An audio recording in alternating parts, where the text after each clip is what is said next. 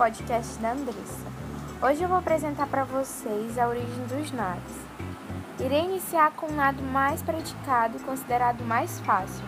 Com vocês, o aclamadinho, nado de crawl. Ele já era praticado antes da nossa civilização.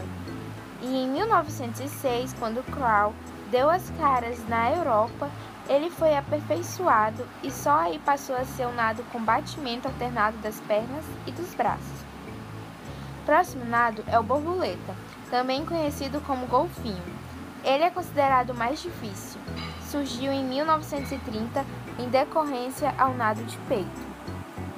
O nado de peito, também chamado de bruço, é o mais antigo comparado aos outros estilos.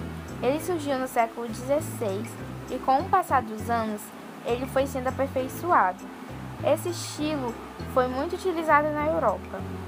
Já o nado de costa, que é o inverso do nado de peito com algumas aperfeiçoações, surgiu em 1900, em Paris.